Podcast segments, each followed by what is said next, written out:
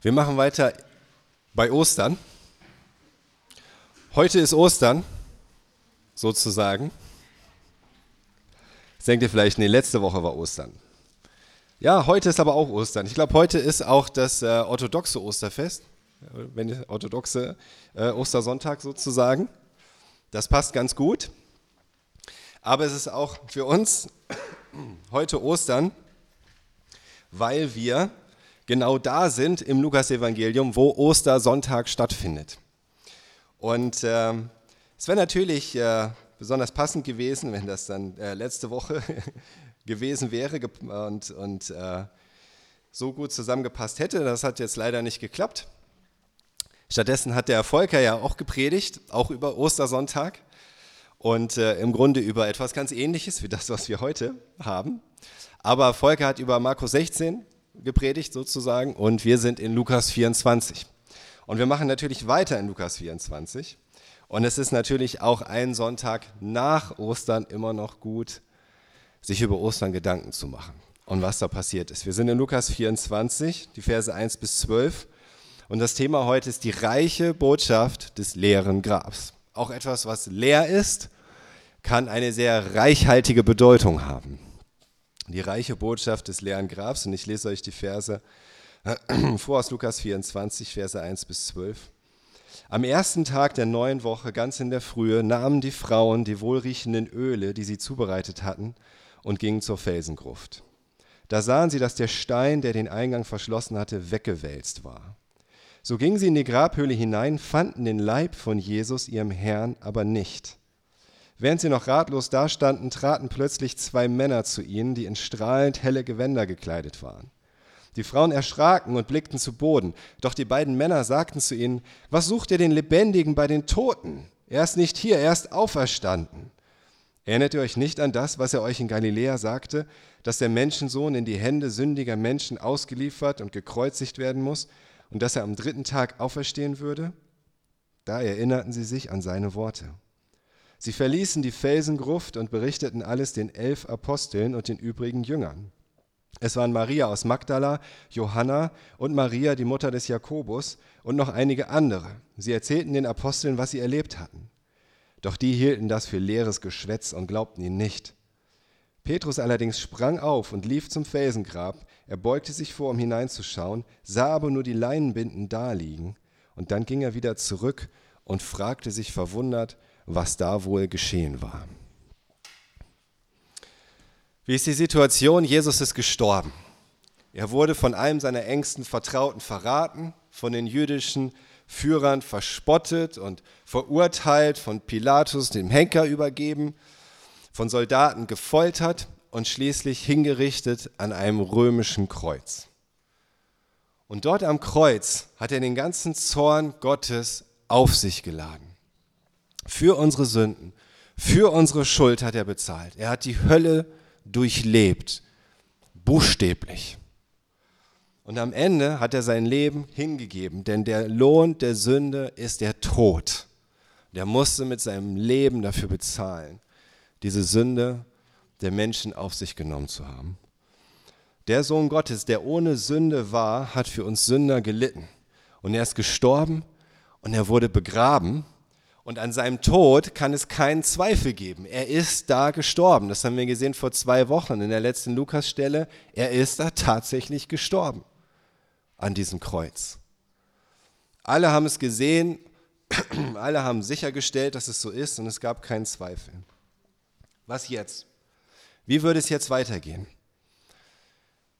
War da alles war wirklich, was war da alles wirklich passiert? Ist da überhaupt irgendetwas wirklich passiert? Ja, Jesus ist wirklich gestorben, aber hatte er damit wirklich etwas bewirkt? Macht es wirklich irgendeinen Unterschied? Macht es irgendeinen Unterschied für Gott, dass Jesus da gestorben ist am Kreuz? Macht es einen Unterschied für uns, dass Jesus da gestorben ist am Kreuz? Diese Frage ist im Grunde noch offen. Diese Frage ist unbeantwortet. Woher können wir wissen, dass er das erreicht hat, was er angekündigt hat, was er erstrebt hat?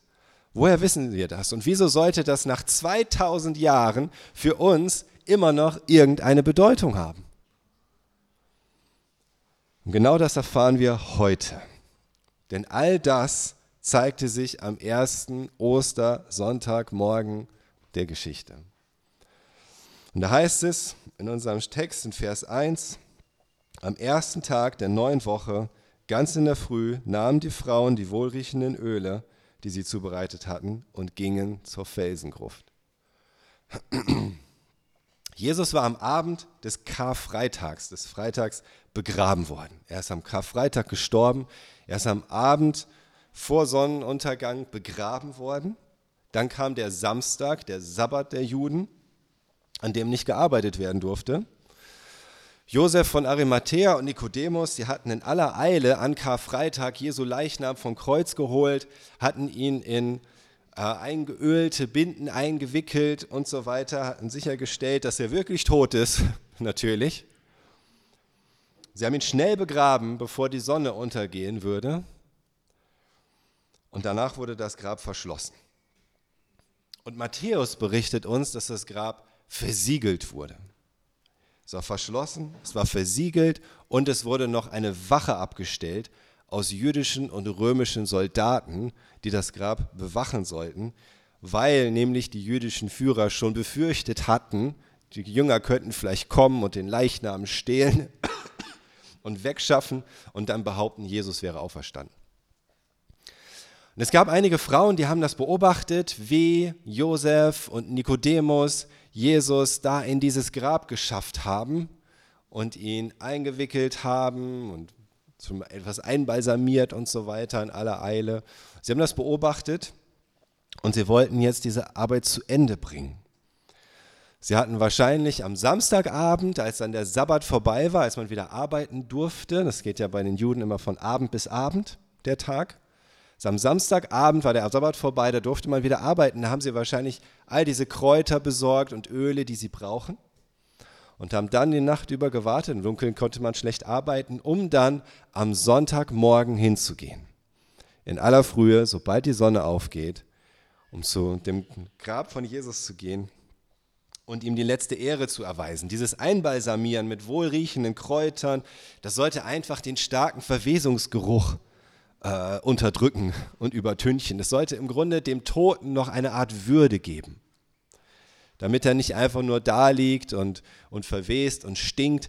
Deswegen haben die, die ihn geliebt haben, so die die Toten geliebt haben, haben sie deswegen eingewickelt, einbalsamiert in lauter Öle, wohlriechende Kräuter und so weiter, einfach als Würde, Ehrerbietung gegenüber dem Toten. Und das ist das, was die Frauen hier machen wollten. Sie wollten ihm diese Ehre erweisen als Zeichen ihrer Liebe. Und dann heißt es in Vers 2, da sahen sie, dass der Stein, der den Eingang verschlossen hatte, weggewälzt war. Jesus war in einem Felsengrab beigesetzt worden. Es könnte ungefähr so ausgesehen haben, das ist jetzt nicht das Original, das ist aber so ähnlich, könnte es ausgesehen haben, so ein Felsengrab. Das wurde in den Felsen hineingemeißelt, wurde eine kleine Öffnung gemacht und dahinter ein, ein Raum. Es wurde hineingeschlagen in den Felsen. Und da drin wurde auch so eine Art Felsenbett gemacht, ja, auch in den Felsen geschlagen. So eine Art Liege, wo der Tote dann abgelegt werden kann. Das ist sein Grab. Und das Grab wurde dann mit so einem großen, kreisförmigen Stein verschlossen, der so wie in so einer Rille davor gerollt wurde. Und so war das Grab dann zu. Dieser große, schwere Stein, der sollte einfach dafür sorgen, dass die Ruhe der Toten nicht gestört wird, dass da auch keine Tiere reinkommen oder irgendwelche Grabräuber. Und im Inneren lag dann normalerweise der Leichnam und verweste, was natürlich in dem Klima recht schnell ging. Und nach wenigen Jahren konnte das Grab dann wieder geöffnet werden.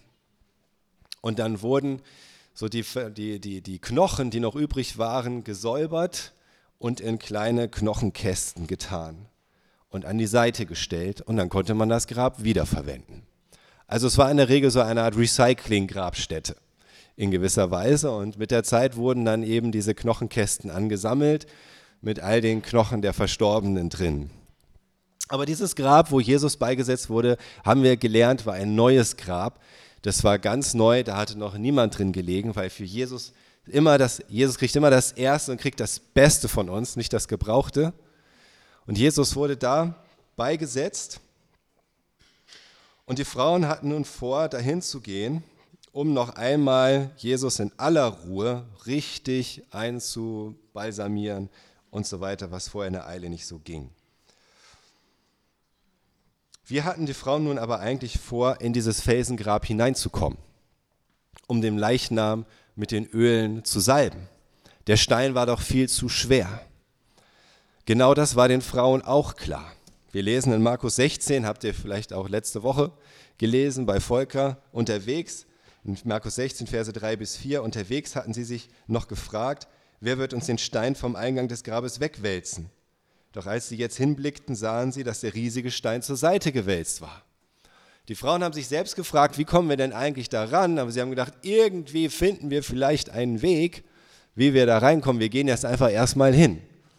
Und sie hatten gehofft, gehofft, dass sich irgendwie eine Möglichkeit ergibt, dass sie da hinkommen, dass sie reinkommen in das Grab. Und jetzt kommen sie dahin und der Stein war weggewälzt. Was war passiert? Und das berichtet uns Matthäus. In Matthäus 28, die Verse 2 bis 4. Erfahren wir, was vorher passierte. Plötzlich gab es ein starkes Erdbeben. Ein Engel des Herrn war vom Himmel gekommen und zum Grab getreten. Er wälzte den Stein weg und setzte sich darauf. Seine Gestalt flammte wie ein Blitz und sein Gewand war weiß wie Schnee. Da zitterten und bebten die Wächter vor Angst und fielen wie tot zu Boden. Das war passiert, bevor die Frauen dahin kamen. Als jetzt die Frauen ankamen, war der Engel nicht mehr da, er war nicht mehr zu sehen und die Soldaten waren offensichtlich auch nicht mehr da. Die sind da irgendwann dann weggegangen, weil sie wussten, hier gab es ein Problem und von den jüdischen Soldaten erstmal zu den jüdischen Führern geführt worden, die ihnen dann Anweisungen gegeben haben, aber das ist eine andere Geschichte. Die Frauen gingen also hin zu dem Grab und der Stein war weggewälzt. Das Grab war schon offen. Dann heißt es in Vers 3, so gingen sie in die Grabhöhle hinein, fanden den Leib von Jesus, ihrem Herrn, aber nicht. Diese Frauen waren die allerersten, die wirklich Zeugen wurden davon, dass das Grab in das man Jesus gelegt hatte, leer war. Diese Frauen waren die Ersten, die das sehen konnten, die Ersten, die das bezeugen konnten, erlebt haben. Und sie werden auch die Ersten sein, denen Engel erscheinen. Und sogar die Ersten, denen der auferstandene Jesus Christus persönlich begegnet. Und das, obwohl Frauen damals als Zeugen zum Beispiel vor Gericht wenig bis gar nichts wert waren. Und wir werden es ja auch noch sehen hier in unserer Stelle. Auch die Männer, die Apostel, wollten ihnen ja erstmal kein Wort glauben. Und gedacht, ja, was schwätzen die Frauen da schon wieder?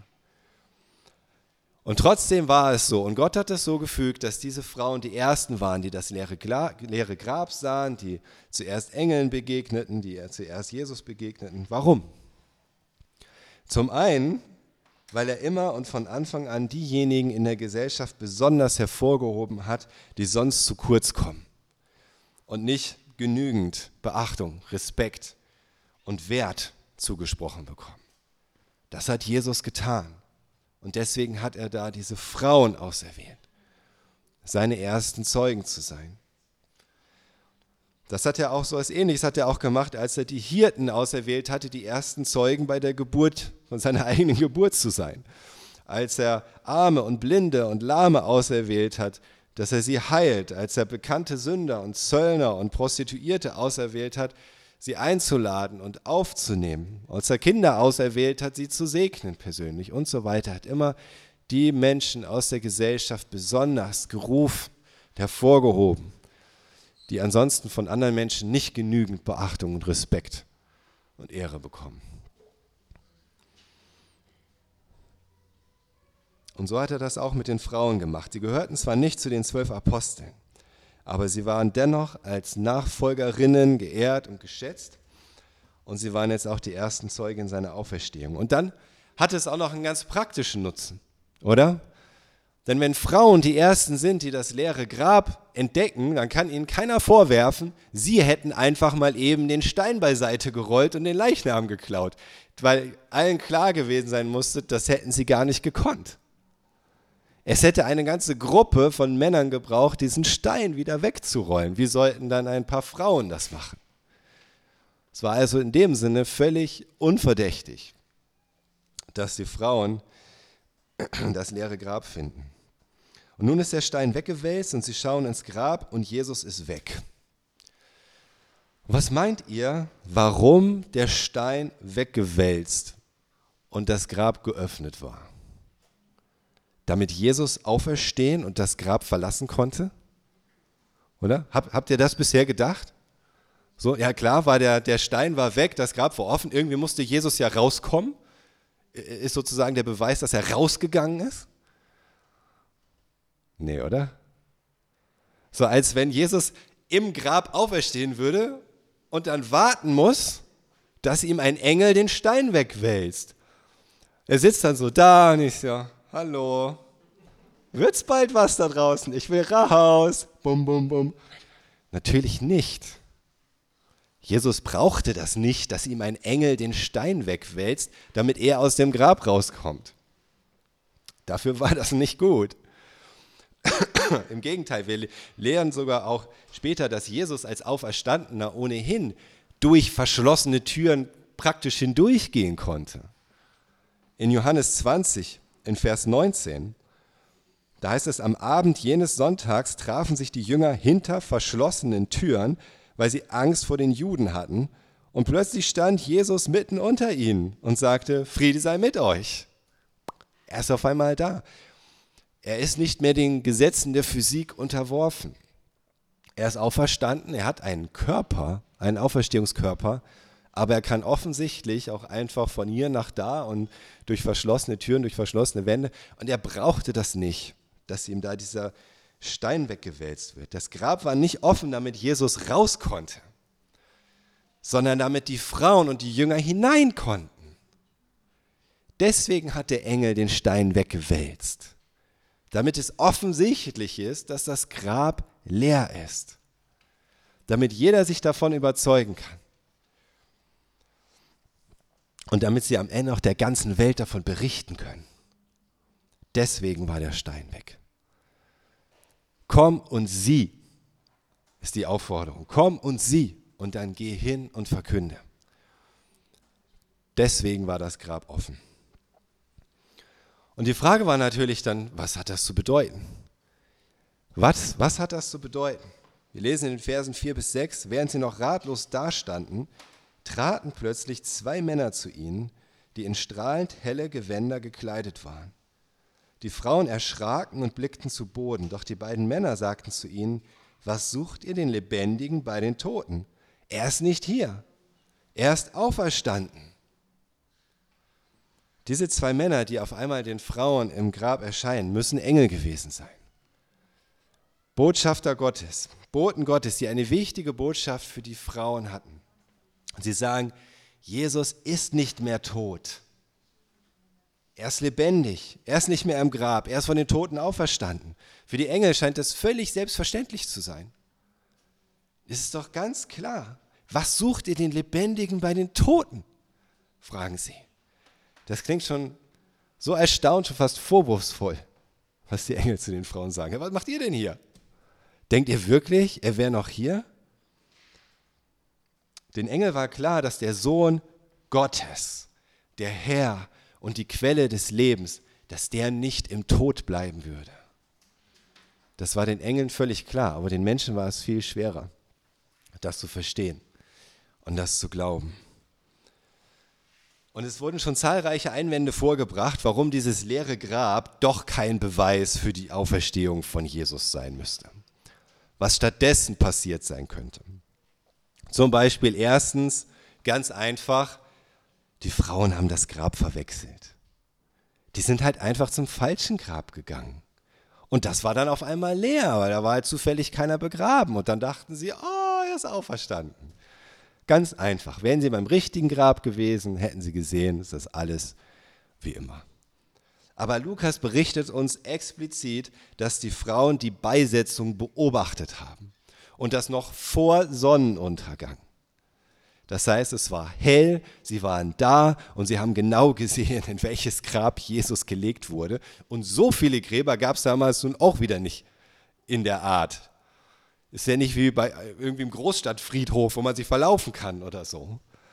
Das war gerade relativ frisch da in den Felsen gehauen, in einem Garten von Josef von Arimathea. Und die Frauen wussten ganz genau, wo Jesus liegt.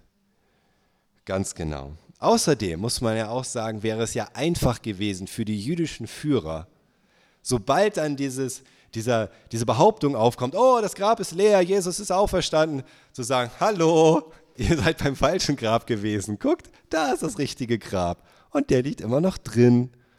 Haben sie aber nicht gemacht, weil sie es nicht konnten, weil das Grab tatsächlich leer war. Das Zweite, was so vorgebracht wird, ist, die Frauen und auch später die Apostel, die wollten einfach so sehr glauben, dass Jesus auferstanden war, dass sie sich praktisch selbst eingeredet haben. So eine selbstinduzierte Massenhysterie, ja, in gewisser Weise. So, ah, es kann nicht sein, dass Jesus tot ist. Er muss leben, er muss einfach leben. Und ich glaube, er lebt. Ich glaube, er ist auferstanden. Ich glaube, ich habe ihn gerade gesehen.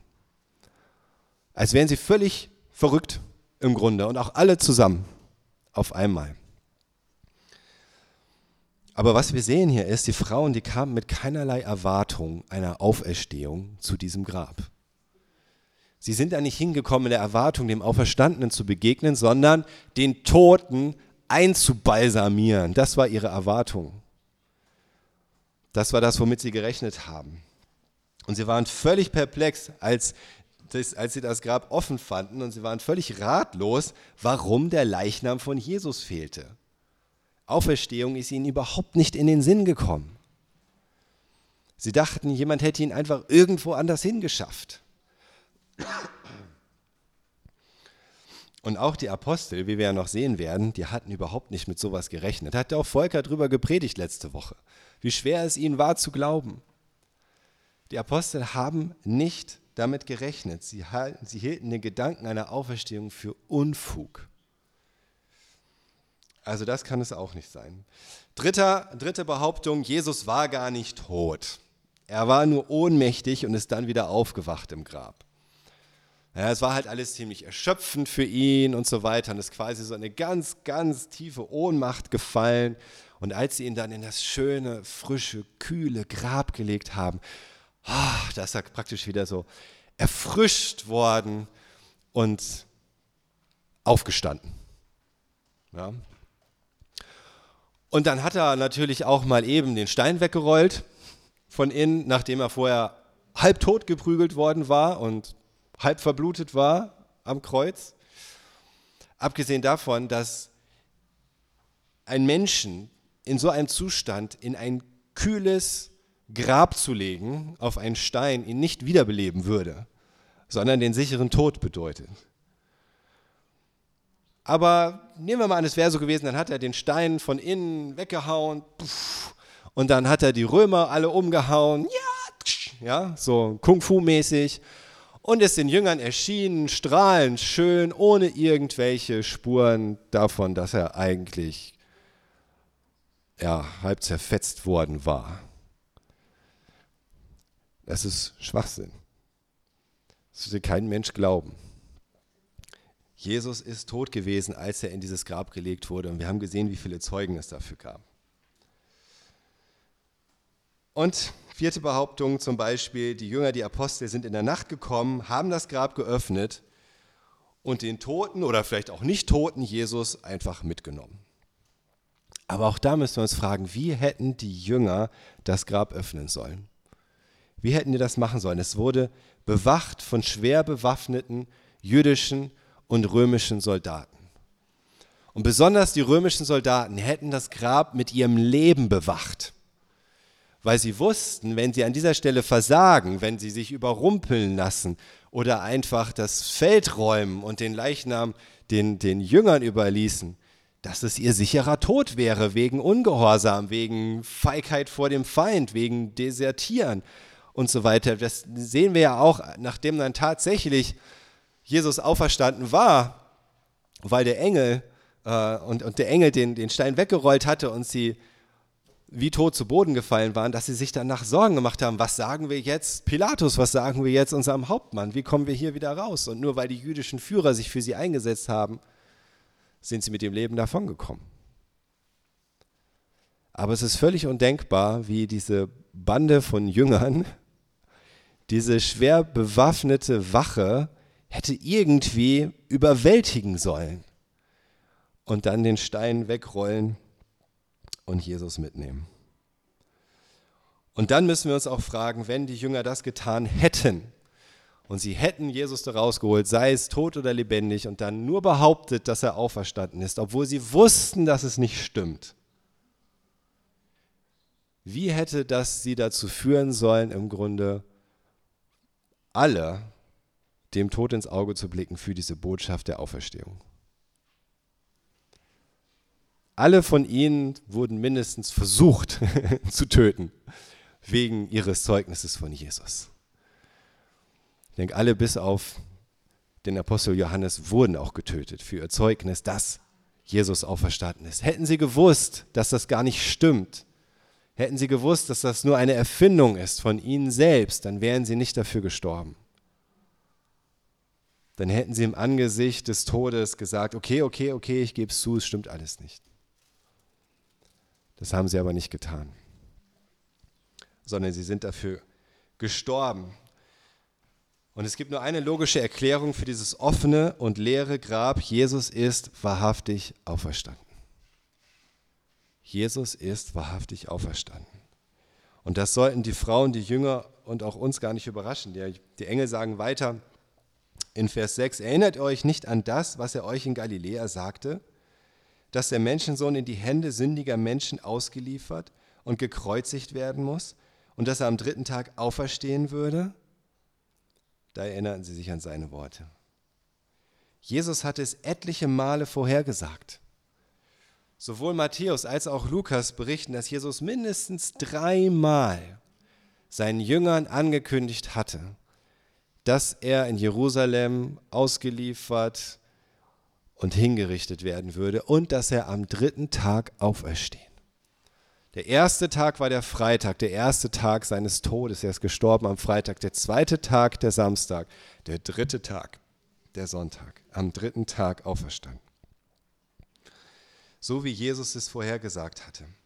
Zum Beispiel zuletzt in Lukas 18, in den Versen 31 bis 34. Dann nahm er die zwölf beiseite und sagte, passt auf, wir gehen jetzt nach Jerusalem hinauf. Dort wird sich alles erfüllen, was die Propheten über den Menschensohn geschrieben haben. Er wird den Fremden übergeben, die Gott nicht kennen. Er wird verspottet, gedemütigt und angespuckt werden. Und wenn sie ihn ausgepeitscht haben, werden sie ihn töten. Doch am dritten Tag wird er wieder auferstehen, hat Jesus von sich selbst gesagt. Er hat das alles vorausgesagt. Bei die Jünger in Vers 34, die Jünger verstanden kein Wort. Der Sinn des Gesagten blieb ihnen verborgen. Sie verstanden einfach nicht, was damit gemeint war. Sie konnten es nicht begreifen. Wie jetzt? Du sollst sterben auferstehen? Das hat für sie überhaupt keinen Sinn ergeben. Und sie hatten es bis jetzt nicht verstanden, auch die Frauen nicht. Wieso hatten sie das nicht verstanden? Wieso konnten sie sich nicht mehr daran erinnern? Meine, natürlich nicht. Ich denke mal daran, wir haben das ganze Neue Testament, wir haben die ganze Bibel, wir haben das ganze Neue Testament, wir haben vier Evangelien voll von Worten und Taten von Jesus. Wir haben äh, etliches schon mehr als dreimal gehört, was hier drin steht, je nachdem, wie lange du schon Christ bist. Ja, aber vielleicht auch schon 30 Mal gehört, gelesen, was hier so da drin steht. Und wir haben als Gläubige, Gläubige den Heiligen Geist. Und dennoch haben wir vieles immer noch nicht richtig verstanden, oder? Dennoch gibt es immer wieder Dinge, wo dir irgendwann auffällt, boah, das hatte ich bisher gar nicht richtig verstanden. Das, trotzdem gibt es immer wieder Dinge, wo du das liest und denkst, oh, das hatte ich völlig vergessen. Dennoch gibt es immer wieder Situationen, in denen wir uns so verhalten, Vielleicht so denken, so fühlen, so reden, so handeln, als hätten wir das alles noch nie gelesen. Oder? Völlig vergessen, was Jesus gesagt hat hierzu oder dazu in bestimmten Situationen. Schon alleine die Nächstenliebe und Sanftmut und Geduld und Großzügigkeit und Selbstlosigkeit und Vertrauen und Glauben und all das, oder? Und verhalten uns immer wieder, als hätten wir es noch nie gelesen, noch nie gehört. Völlig vergessen, bis Gott uns wieder daran erinnert. Also wie könnten wir die Jünger oder die Frauen an dieser Stelle verurteilen dafür, dass sie nicht damit gerechnet haben, dass Jesus stirbt und aufersteht und dass sie es einfach nicht verstanden hatten, was Jesus ihnen vorausgesagt hat. Natürlich nicht. Aber mit der Auferstehung steht und fällt der christliche Glaube. Mit der Auferstehung steht und fällt der christliche Glaube. Daran entscheidet sich alles. Ob Jesus wirklich auferstanden ist oder nicht. Paulus sagt in 1. Korinther 15, Vers 14, ist aber Christus nicht auferweckt worden, dann ist auch unsere Predigt sinnlos und euer Glaube ohne Inhalt. Wenn Jesus nicht wirklich auferweckt wurde, dann ist alles andere auch egal. Denn dann wissen wir nicht, ob Jesu Tod am Kreuz irgendetwas bewirkt hat. Wir haben keine Ahnung, ob es so etwas gibt wie ein Leben nach dem Tod. Wir wissen nicht, ob wir irgendeine Chance haben, aufzuerstehen von den Toten. Wir wissen nicht, ob, selbst wenn Jesus am Kreuz für uns gelitten hat, ob es denn ausgereicht hat ein für alle Mal. Oder ob er auf der, auf der Hälfte scheitern musste und alles vorbei war. Und wenn Jesu Ankündigung seiner Auferstehung nicht wahr geworden wäre, dann wüssten wir auch nicht, was wir überhaupt von Jesu Worten glauben könnten, oder? Wenn Jesus hat es dreimal vorausgesagt, dass er auferstehen wird. Wenn er nicht auferstanden wäre, würde das bedeuten, dass er bewusst oder unbewusst mehrmals klar und deutlich gelogen hat. Und seine Worte einfach nur Schall und Rauch waren. Wenn Jesus nicht auferstanden ist, dann sind auch alle anderen Worte, die Jesus zugeschrieben werden in den Evangelien, völlig egal. Weil wir nicht wissen, was wir glauben können und ob wir das überhaupt glauben können, wenn Jesus nicht auferstanden ist. Wir hätten keinerlei Hoffnung, keinerlei Gewissheit, dass es für uns irgendeine Zukunft gibt, irgendeine Möglichkeit der Vergebung und überhaupt irgendeine Aussicht über dieses Leben hinaus. Aber nachdem die Engel die Frauen daran erinnert haben, fängt es an, in den Frauen zu arbeiten. Da erinnerten sie sich an seine Worte, heißt es da. Da ging es los da fing dieser, dieser Same der Auferstehung an aufzugehen. Ist der erste Hinweis auf Glauben bei den Jüngern. Glauben an die Auferstehung. Glaube daran, dass er tatsächlich als Sohn Gottes den Tod besiegt hat. Andere haben da leider etwas länger gebraucht.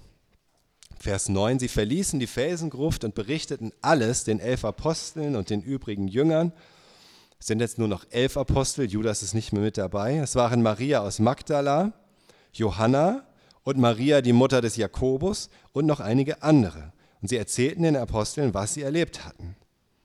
Doch die hielten das für leeres Geschwätz und glaubten ihnen nicht.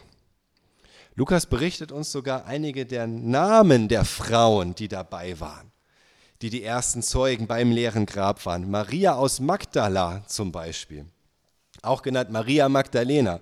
Von ihr wissen wir sonst nur, dass Jesus sieben Dämonen aus ihr ausgetrieben hatte. Von Johanna wissen wir, dass ihr Ehemann ein hoher Beamter bei Herodes Antipas war. Weil Lukas nennt extra ihre Namen, obwohl wir eigentlich nicht viel über sie wissen. Warum? Damit jeder von Lukas Zeitgenossen weiß, wen er fragen muss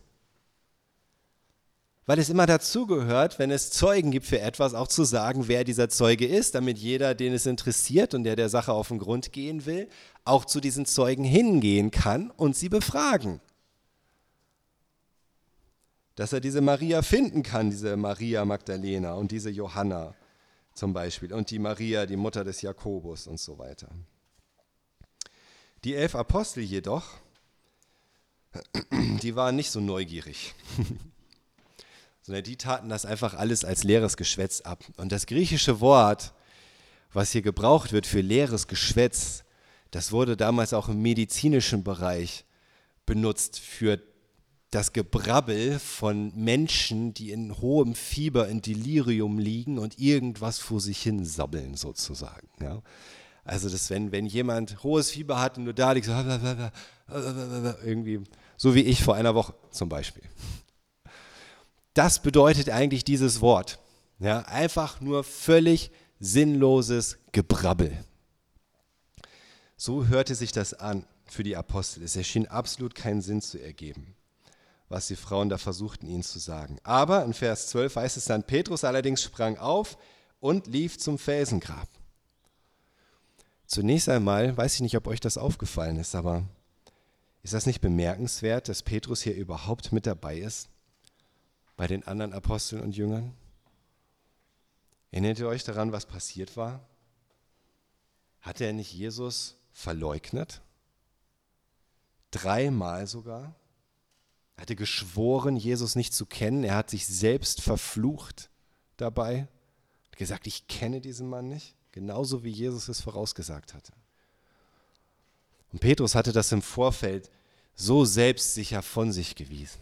Hat gesagt, auf gar keinen Fall, kann ich mir nicht vorstellen, mache ich nicht. Garantiert nicht. Aber es war passiert und alle wussten es. Alle wussten es. Was für eine Schmach, was für eine Schande, oder? Was für ein treuloser Versager Petrus doch war. Und doch hat er es gewagt, wieder zu den anderen Jüngern zurückzukehren. Wenn ich mir das so vorstelle an seiner Stelle, ich glaube, das wäre mir sehr, sehr schwer gefallen. Eben noch der Anführer der Jünger, der mit dem, mit dem größten Mundwerk, sowieso, und im nächsten Moment der totale Versager, der Jesus verleugnet und dabei noch sündigt. Er hatte sein Gesicht verloren. Petrus hatte sein Gesicht verloren. Das war eine Schande. Und er hatte auch sein Gesicht verloren vor den anderen Jüngern. Aber was er nicht verloren hatte, war seine Liebe zu Jesus. Und auch seine Liebe zu den anderen Jüngern und Jüngerinnen. Ja, er war feige gewesen, aber hier, schon bevor er überhaupt von der Auferstehung hört, hat Petrus auch neuen Mut bewiesen. Und Demut, wieder zu den Jüngern zurückzugehen. Diese Blicke auszuhalten. Oh, da kommt Simon. Wir wissen alle, was passiert ist. Aber er hat sich seinen Fehlern gestellt. Und er hatte die Gelegenheit verpasst, sich zu Jesus zu stellen, als er die Gelegenheit hatte. Aber wenn er sich nicht überwunden hätte, demütig wieder in den Kreis der Jünger zurückzukehren, auch nachdem er solche Fehler gemacht hat, was hätte er dann erst verpasst, oder? Dann hätte er die Gelegenheit verpasst, mit den ersten Jüngern zu gehören, die von Jesu Auferstehung hören und die sich selbst vom leeren Grab überzeugen können. Manchmal scheitern wir kläglich. Und manchmal kriegen das auch noch andere mit. Das ist so. Manchmal kriegen es auch alle mit, gefühlt. Und das ist schmerzhaft, das ist peinlich. Und das ist mir auch schon oft passiert. Dass ich zum Beispiel irgendwie was gesagt habe und mein Mund war schneller als mein Gehirn und meine Emotionen sind hochgekocht und es waren Leute dabei und die haben es mitgekriegt und ich habe mir gedacht, oh, oh Mann, voll versagt. Und du willst dich eigentlich nur noch irgendwie in ein Loch verkriechen und denkst, du kannst den eh nicht mehr unter die Augen treten. Aber das ist menschlich. Das ist Teil unserer Fehlerhaftigkeit. Das ist einfach die Schwäche in diesem Leben. Und das darf uns nicht davon abhalten, uns dem zu stellen, diese Demütigung auszuhalten und dennoch nach vorne zu blicken. Und dennoch an Jesus festzuhalten, auch an seiner Gemeinde festzuhalten. wiederzukommen, ganz egal, was passiert ist. Und dann wieder neu die Auferstehungskraft zu erfahren, wenn Jesus uns reinigt von aller Ungerechtigkeit, wenn er uns vergibt, wenn er uns neu belebt, auch wenn wir am Boden liegen und uns neuen Mut schenkt und neue Hoffnung. Und einfach zu sehen, dass er lebendig ist, dass er wirklich da ist, dass er im Werk ist in deinem Leben, ganz egal, was es für Höhen und für Tiefen gibt. Und auch immer wieder Momente des Scheiterns und des Versagens, aber er ist lebendig, er ist der Auferstandene und er wirkt in deinem Leben und er wirkt in deinem Herzen. William Barclay schreibt, die Geschichte seiner Verleugnung des Meisters konnte nicht verschwiegen werden, und doch hatte er den moralischen Mut, sich denen zu stellen, die seine Schande kannten. Petrus hatte etwas von einem Helden, aber auch etwas von einem Feigling. Der Mann, der eine flatterhafte Taube war, ist auf dem Weg, ein Fels zu werden. Das war das, was Jesus ihm gesagt hatte. Petrus, mein Fels. Der war eigentlich eine flatterhafte Taube, irgendwo zwischen Held und Feigling, aber Jesus ist am Werk und er ist dabei, aus ihm einen Felsen zu machen. Der Fels, auf dem er seine Gemeinde baut. Und manchmal müssen wir erst erschüttert werden in unserer Selbstsicherheit, in unserer Selbstherrlichkeit, um wirklich fest werden zu können in unserer Beziehung zu Jesus. Das ist genau das, was Petrus gebraucht hatte. Petrus war nun zurückgekehrt zu den Jüngern und er war da und er läuft hin. Er läuft hin zu dem leeren Grab. Und da heißt es, er beugte sich vor, um hineinzuschauen, sah aber nur die Leinenbinden da liegen. Johannes berichtet uns in seinem Evangelium, dass Petrus nicht allein dahin gegangen ist, sondern dass Johannes auch mitgekommen ist. Und Johannes war sogar zuerst am Grab. Er konnte schneller laufen als Petrus, er war auch jünger. Aber Johannes zögerte dann hineinzugehen. Und als Petrus dann angekommen ist, war er derjenige, der natürlich in seiner ungestümen Art pff, direkt vorgeprescht ist, hineingegangen ist in das Grab. Und er ging hinein und er sah die Leinenbinden, in die Jesus gewickelt worden war, da liegen. Und dann kam auch Johannes dazu. Und Johannes schreibt dann in seinem Evangelium in Johannes 20, 6 bis 8, als Simon Petrus ankam, ging er gleich in die Grabkammer. Er sah die Leinenbinden da liegen und auch das Schweißtuch, das man dem Toten um den Kopf gebunden hatte. Es lag nicht bei dem Leinenzeug, sondern zusammengewickelt an einer anderen Stelle. Jetzt ging auch der andere Jünger, der zuerst angekommen war, hinein. Er sah es sich an und glaubte. Was sie sahen, bewirkte bei Johannes Glauben. Es könnte ungefähr so ausgesehen haben, was sie gesehen haben in diesem Felsengrab da die Steinliege, auf der Jesus gelegen hat. Es ist, wie gesagt, kein Originalbild von dem Originalgrab. Ähm, aber so könnte es ausgesehen haben. Und da liegen diese, diese Leinenbinden und Tücher. Und irgendetwas an der Art, wie die Leinenbinden da lagen, scheint Johannes gezeigt zu haben, dass Jesus tatsächlich auferstanden war. Und wir wissen nicht genau, was es war. Manche meinen, weil die Binden so dalagen, als wäre der Körper einfach aus ihnen heraus verschwunden, sozusagen. So, also wie, als wären sie einfach nur in sich zusammengefallen, nachdem der tote Körper verschwunden ist durch die Auferstehung. Und dass deswegen vielleicht das, was um den Kopf lag, dann eben anders lag oder da lag, wo der Kopf gelegen hätte oder so. Andere meinen, es sei gerade die Tatsache, dass die Dinge sorgfältig zusammengewickelt worden waren, so als hätte jemand sich selbst das abgewickelt und schön zusammengelegt und hingelegt und auch das, was er um den Kopf gewickelt hatte, wieder an eine andere Stelle gelegt, dass das so eindrücklich war für Johannes, dass er gesehen hat, boah, der muss auferstanden sein. Er wurde nicht einfach da irgendwie weggeschafft, da rausgezerrt oder was auch immer. wir wissen es nicht. Wir wissen nicht, wie letzten Endes tatsächlich diese Leinenbinden dalagen, aber was wir wissen ist, dass es die Art und Weise, wie sie dalagen, Eindruck gemacht hat. Und Johannes hat gesehen, Jesus ist auferstanden. Das ist der Grund dafür, warum diese Leinenbinden da so liegen. Und er hat geglaubt. Bei Petrus war das nicht so einfach und auch bei den anderen Aposteln und Jüngern nicht. Dann heißt es, dann ging er wieder zurück und fragte sich verwundert, was da wohl geschehen war. Petrus konnte sich nur wundern. Es sah alles danach aus, als wäre Jesus wirklich auferstanden. Aber konnte das wirklich sein? Er und die anderen Jünger, die hatten eben nicht damit gerechnet, dass so etwas passieren könnte. Die waren nicht leichtgläubig. Sie hatten es noch nicht mal herbeigesehnt. Es war für sie überhaupt kein Gedanke, dass das passieren könnte. Leon Morris schreibt dazu, die Apostel waren keine Männer, die kurz vor dem Glauben standen und nur noch den Hauch einer Rechtfertigung brauchten, um die Auferstehung zu verkünden. Sie waren durch und durch skeptisch. Selbst als Frauen, die sie gut kannten, ihnen von ihren Erlebnissen berichteten, weigerten sie sich zu glauben. Es bedurfte eindeutig unwiderlegbarer Beweise, um diese Skeptiker zu überzeugen. Die Apostel waren nicht leichtgläubig, sie waren Skeptiker.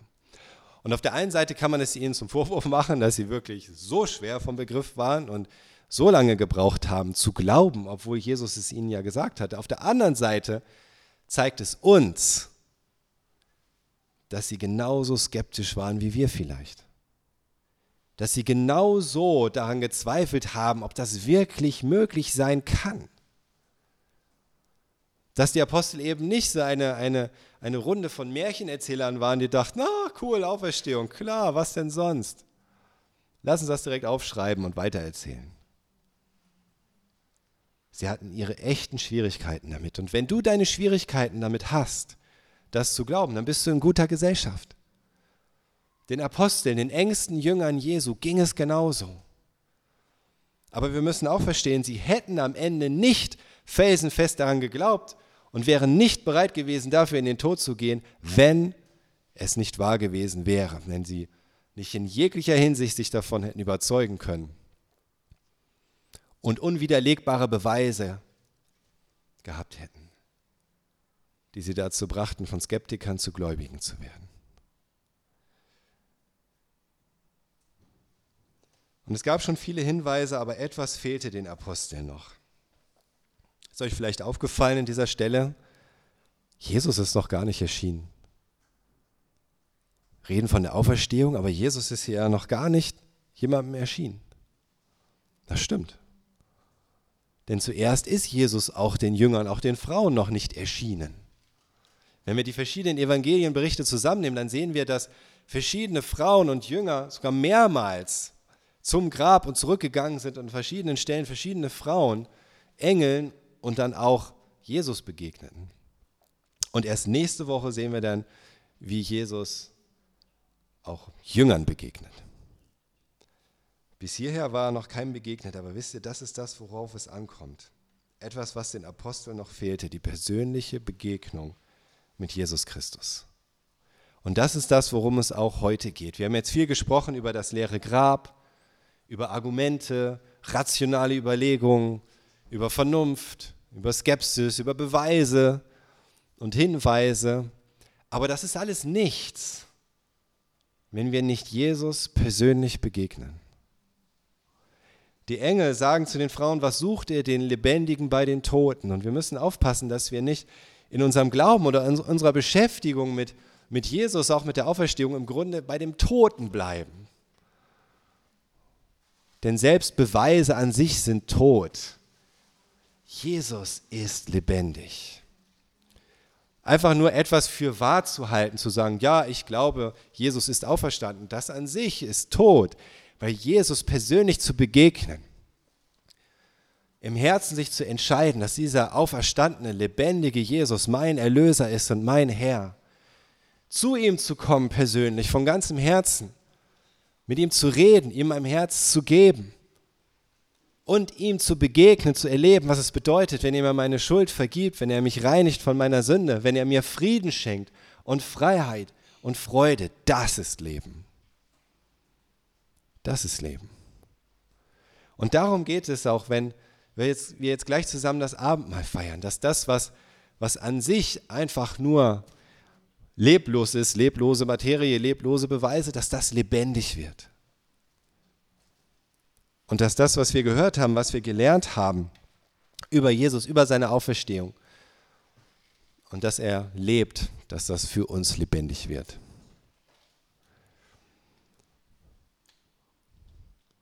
Und ich möchte dich einladen, wenn wir jetzt gleich zusammen das Abendmahl feiern, dass du das tust mit deinem Herzen, mit deiner Sehnsucht danach, dem Lebendigen zu begegnen. Ganz persönlich. Auch im Herzen danach, dich zu sehnen, dass er mit seinem Leben ganz dein Leben erfüllt. Seine Stimme zu hören.